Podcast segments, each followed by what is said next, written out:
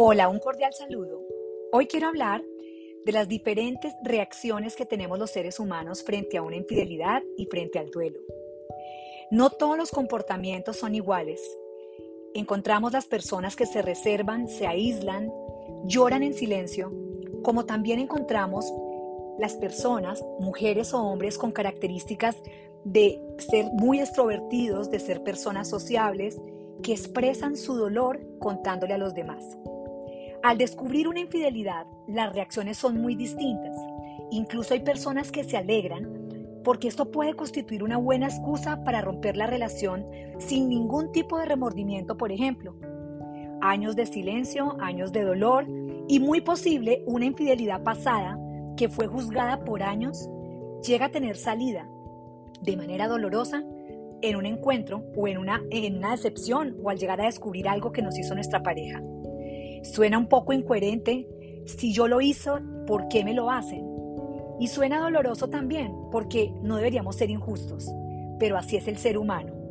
Es la manera como cerramos ciclos y creo que hay que salir siempre por la puerta de adelante. Más cuando la decisión del cónyuge al descubrir una infidelidad fue de perdón y fue de continuar una vida juntos, no puede llegar a sacrificarse una vida eterna, aguantando de pronto reproches, juicios, para al final terminar en una infidelidad que es una revancha. Hay algo clave y es qué tipo de personalidad tenemos y por qué no podemos juzgar cuando alguien vive el duelo de una manera u otra. Hay personas que definitivamente van a tender a esconderse.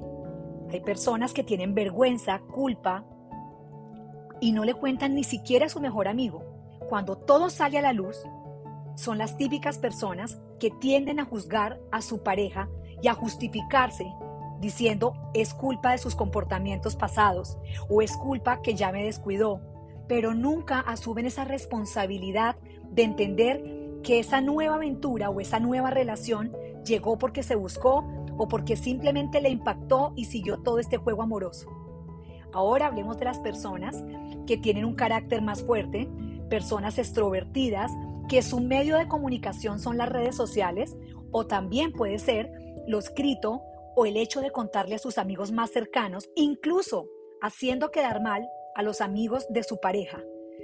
Es una manera de poder expresar, de poder comunicar desde su comportamiento, desde su personalidad que es comunicativa y poder sanar el dolor. Esta persona, al poder mandar mensajes indirectos, al contarle a las demás personas la verdad, sin llegar a exagerar, porque ahí no sería justo, este juego psicológico ahí ya se entorpecería. Esta persona tiene ese medio para poder desahogarse y poder pasar una de las etapas del duelo que es la aceptación.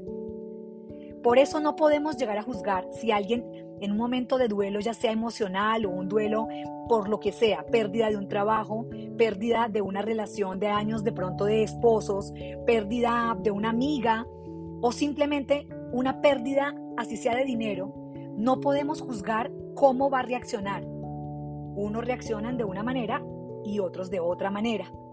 Encontramos los que acuden al alcohol y simplemente se refugian en el alcohol.